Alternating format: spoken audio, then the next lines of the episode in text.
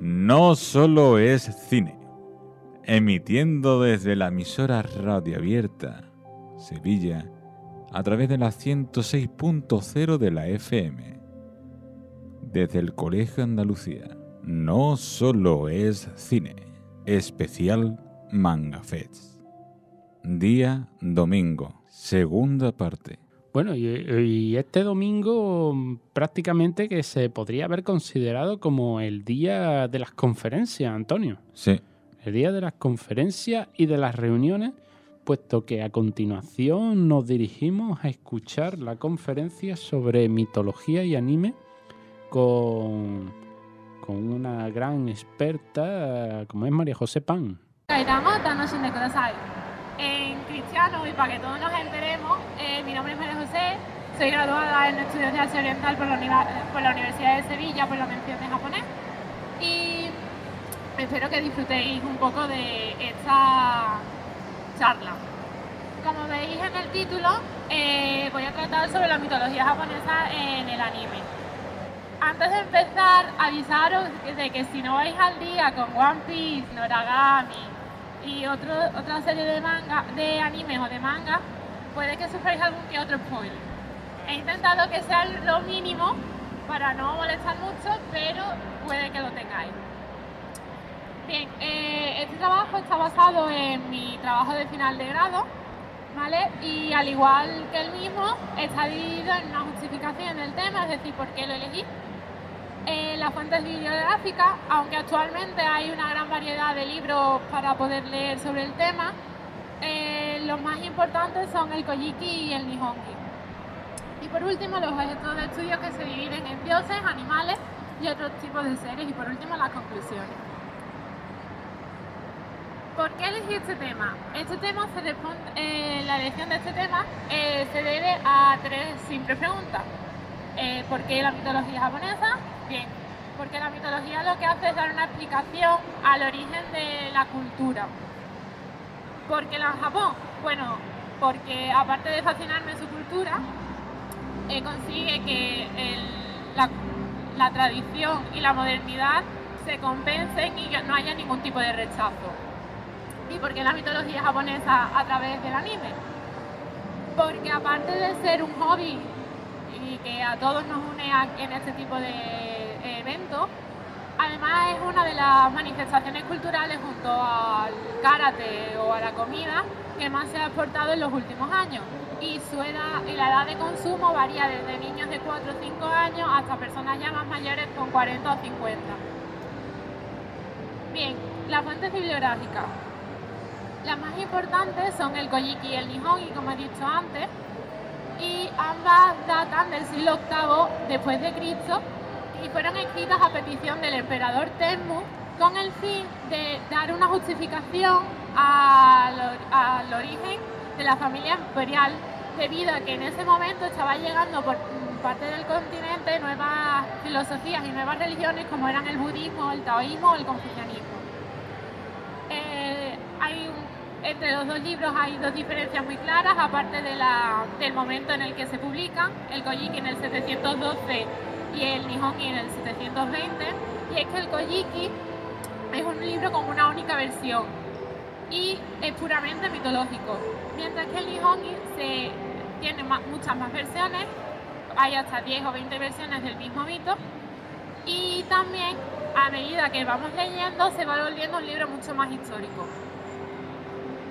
Ya pasando a los dioses, los primeros que voy a hablar son Izanami e Izanagi. Eh, en el primer caso estamos ante Izanami. Bien, Izanami, como vemos en el anime, es una persona que toma la apariencia prestada, ¿vale? Esa no es su eh, apariencia verdadera, porque lo que intenta es atraer a los hombres que bajan al inframundo para que se queden con ella.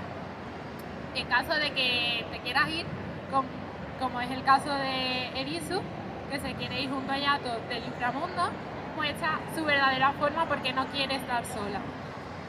Y por último también hay que decir que esto solamente ocurre con hombres. En caso de que seas una mujer y bajes al inframundo, mal vamos, porque de allí no sales viva.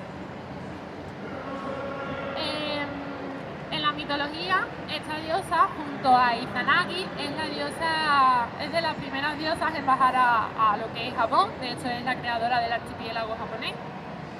Y cuando bajan, crean Japón, ambos hermanos, porque son hermanos, deciden casarse. Mientras están haciendo el ritual del matrimonio, Izanami habla primero. Izanagi se, enfada, se molesta un poco con ella porque no debería de haber hablado, pero lo deja tal y como está y mm, hacen que el matrimonio sea válido. Los primeros dos embarazos son un desastre, son unos hijos amorfos, uno es un, un pez, un desastre. Así que deciden ir otra vez al altiplano celestial y preguntarle a los dioses superiores a qué se debe eso. Los dioses, la contestación que les dieron era que todo era por culpa de Izanami, porque había hablado primero y que tenían que repetir otra vez el ritual para que todo estuviera en orden. Lo repitieron y el resto de embarazos que tuvo Izanami fueron perfectos, hasta que llegó el dios del fuego. Cuando dio a luz al dios del fuego, Izanami cayó enferma y terminó en el Yomi. El Yomi es el, el Hades de la cultura grecolatina. Izanagi no podía soportar la ausencia de su mujer, de su alma gemela, y decidió ir al Yomi para rescatarla.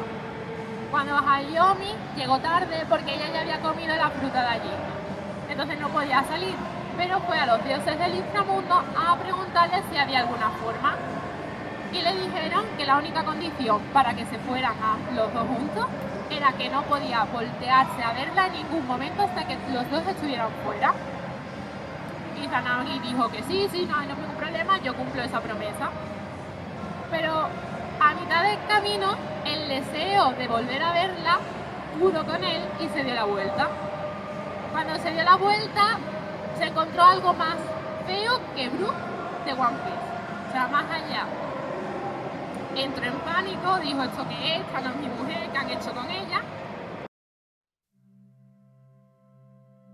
Pero no solo quedó ahí, sino también María José nos concedió una entrevista posteriormente a, a su conferencia, la cual le, le agradecemos mucho Exactamente. desde aquí de No Solo Cine y la, la escucháis a continuación. Acabamos. Pues, acabamos de asistir a la conferencia La mitología japonesa a través del anime de parte de María José Pan. Buenas tardes, encantado de poder hablar contigo. Igualmente es un placer estar aquí. Bueno, contar María José es divulgadora de la cultura oriental, eh, experta en cultura japonesa y pues fan del anime como nosotros, lo que, lo que es algo maravilloso. Eh, María José, eh, cuando, digamos así, cuando te empezaste con... em, ¿Cuándo empezaste con, con la afición por la cultura japonesa, con, con el anime? Em, cuéntanos tus inicios. A ver, ya desde pequeña apuntaba maneras porque mm, vi Sailor Moon, me aficioné a Sailor Moon cuando tenía unos 4 o 5 añitos. Y lo que pasa que yo seguía viendo pero no sabía lo que era el anime. Descubrí el anime cuando estaba en tercero de la ESO, más o menos. Y fue todo gracias a recibir el bullying de mis compañeros, que desde aquí les doy muchísimas gracias por abrirme paso, de verdad, abrirme paso a, este, este fascinante mundo que es el- la cultura japonesa. Y de verdad, le estoy muy agradecida a recibir el bullying. Tiene su parte positiva. Para compañero de María José, Chincharo. Eh, bueno, María José, eh, hemos estado, vamos, yo más callado que en misa, escuchando todo, me ha encantado tu presentación, sobre todo eh, la parte en la que cogía los fragmentos de diversos animes para explicar la mitología japonesa. Eh, en, eh, la universidad, eh, ¿qué, vamos, en los estudios universitarios que ha hecho, eh, ¿por, dónde, ¿por dónde ha tirado tu rama académica? Bien, eh, la verdad es que mi rama académica hasta el último curso no estuvo bien encauzada. Sabía que quería estudiar eh, el idioma de japonés en estudios de occidental, tenía claro nada más que el idioma. Y bueno, siempre me ha gustado mucho lo que es la historia, la mitología y en último curso con la profesora, con la asignatura de mitología china y japonesa, pues ya fue como este, este, es mi camino, me gusta la mitología, quiero dedicarme a lo que es mitología e historia y por qué no hacer un trabajo de fin de grado sobre eso. Y gracias a mi profesor eh, aquí, Vicente Aya, que es un experto en haiku, vio el tema, me apoyó y me dijo, adelante muchacha, porque esto tiene bastante salida y pues la estoy muy agradecida por eso también. Vamos, damos fe de ello. Ha sido una presentación maravillosa eh, también preguntarte eh, que tiene un dominio del japonés bastante... Mm, yo personalmente siento un poquito de envidia. Eh, porque a mí me encantaría aprender japonés, pero, pero es complicado. Hay, no sé, tú, tú que has tocado japonés, vamos, que vamos, la ha demostrado que sabes japonés. ¿Hay algún truquito para, para que sea más asequible aprender? A ver, tienes que haber estudiado algo de idioma, porque así si no, tampoco si no te gusta no vas a conseguir mucho. Y luego es muchas horas de aprendizaje, muchas horas de estudiar, muchas horas de kanji, muchas horas de, mm, intentar escuchar el anime en japonés, intentar no buscar el subtítulo cuando ya llevas un, un poco de base y esfuerzo. Lo único que tiene el japonés no tiene mucho más. Bueno, pues personalmente a mí me ha dado esperanza. Porque, bueno, mi japonés es el base de, ver anime, que es mm, muy poquito, pero bueno, algo se queda. Y Antonio tenía una pregunta. Eh, ¿Tenías una pregunta que decirle a María José? Eh, ya, en, eh, ya esta pregunta es un poquito ya costilla, como yo la llamo de cuál es tu cuál es tu anime favorito o, y tu manga. Ojo, es complicado porque en cada eh, tipo de anime, shoujo, eh, etcétera, tengo mi manga favorito.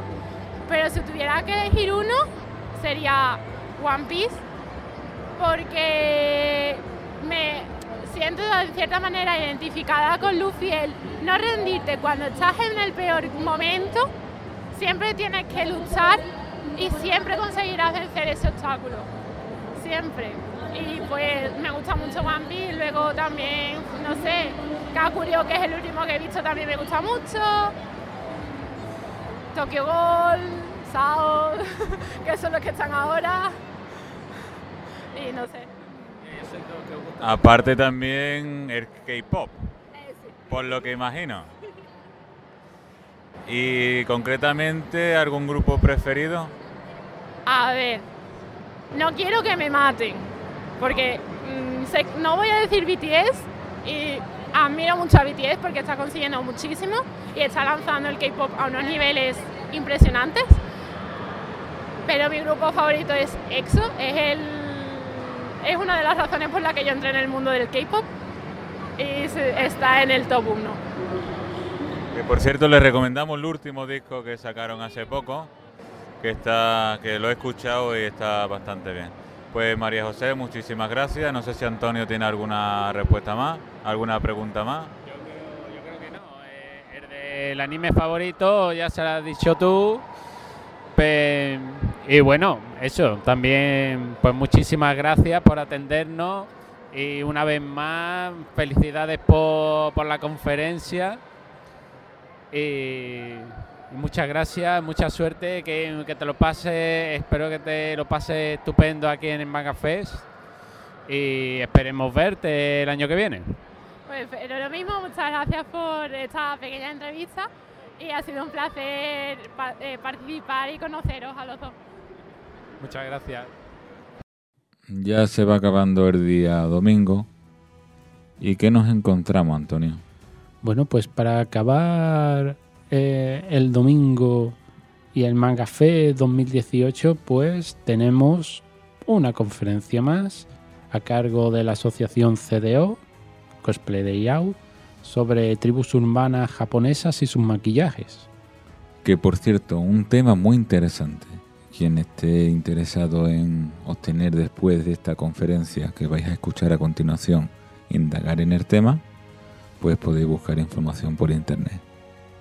Exactamente, vamos, porque incluso ya lo vais a escuchar, si escuchar la conferencia, que pues la presentadora animaba de que esto era muy muy resumido.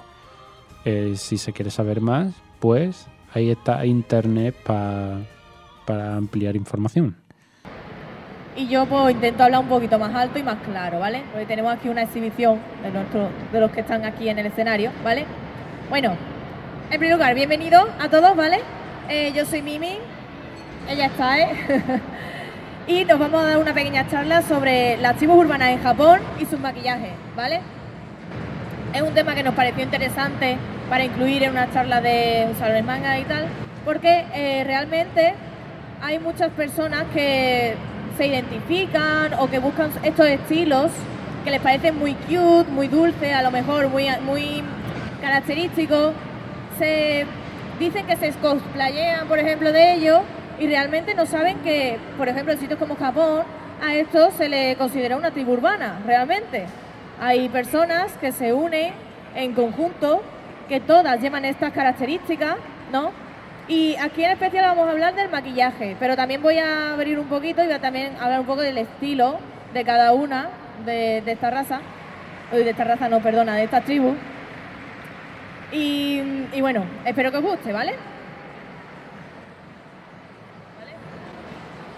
El primer estilo que vamos a ver es uno muy...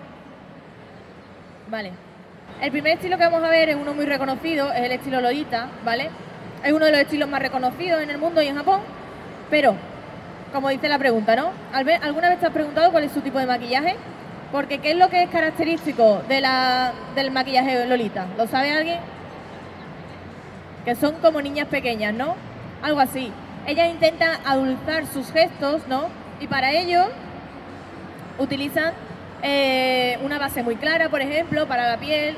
También usan a lo mejor pestañas postizas que le dan sensación de ojos de muñeca también. Eh, suelen usar mejillas rosadas también, o sea, blush. También sus labios, algunas intentan que sean de apariencia natural, pero vamos a ver ahora una foto en la que vais a mm, poder diferenciar el estilo Lolita natural o Lolita victoriana o Lolita tal del estilo Gothic Lolita, que es un poco diferente, ¿vale? También algunas de estas chicas, porque este, este, en este género, en, este, esta tribu, la mayoría son chicas, hay muy pocos que sean chicos, aunque también los hay. Eh, algunas no usan maquillaje directamente, porque lo que intentan conseguir es ese estilo aniñado, ese estilo como puro e infantil, ¿no? Entonces, si, si ellas consideran que no usando maquillaje eh, son más de esta, de esta tribu, no lo usan, ¿vale? Mira, aquí vemos un ejemplo de los tipos de Lolita, ¿vale? Cada uno está por ahí.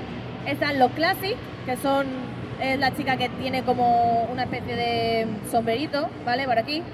Que lo que sus ropas, sobre todo, eh, se ambientan en el estilo victoriano, ¿no?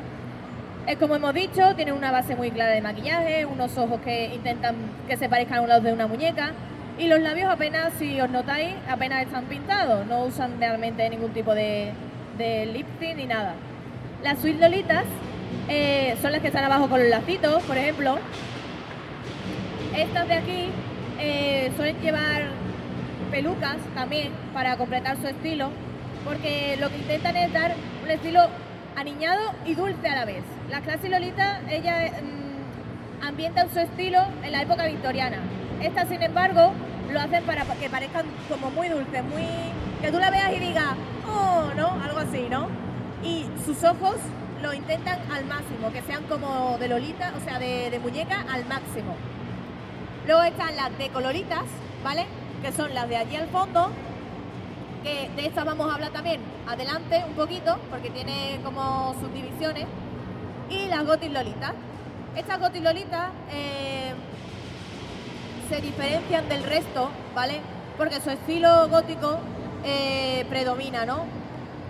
Ellas usan una base de maquillaje muy claro, como las lolitas, pero sus ojos están mucho más ahumados que los de una lolita normal y sus labios sí que están pintados, sí que se pintan bastante los labios también. Y luego todo su estilo de ropa suele ser con colores negros, colores tal, eh, oscuros, como grises también, hay algunas, pero el que más predomina es el negro, ¿vale? Lo que se diferencia de, de las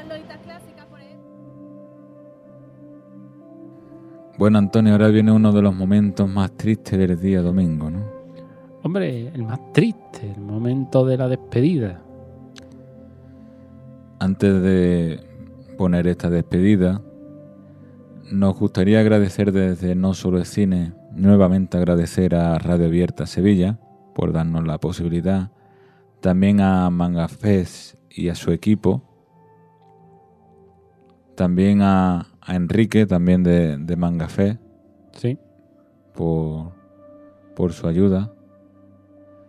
¿Y algo más que aportar, Antonio? Bueno, pues a mí me gustaría aportar eh, una curiosidad. Una curiosidad porque antes de, de despedirnos del Manga Fest hasta el año que viene, pues en los pasillos, no sé si te acordarás, pero pasó una cosa muy curiosa y muy entrañable y, que me gustaría compartir con, todos los oyentes. Y es que mmm, estábamos yéndonos, preparándonos para grabar la despedida, cuando, cuando pasó un niño pequeño que también se iba de recogida y, y decía, adiós mangafé, adiós. Me lo he pasado, me lo he pasado muy bien. No, no sé si, si lo escuchaste, pero, pero mmm, vamos, me llegó al alma, me llegó al alma porque digo, esto es el mangafé. Mm. Esto es el mangafé, es, es un evento, es un evento maravilloso, con mil actividades con mil curiosidades y, y, que su principal objetivo es el pasarlo bien. Una cosa que me se olvidaba, que hemos dado agradecimiento a Mangafé, Radio Abierta, pero también les damos las gracias a todas las personas las cuales hemos entrevistado. Hombre, por supuesto. Por su tiempo y por su dedicarnos pues esas entrevistas que nos han concedido. Pues vamos también, vamos de mi parte, muchísimas gracias también eh, a todos, como ha dicho Antonio, primero a Radio Berta Sevilla, al, equipo de Manga Fest eh, y a todos y a todos aquellos que tuvieron eh, el, el, tiempo y, y la amabilidad de atendernos. Y desde aquí, pues un, un saludo un saludo y un abrazo enorme.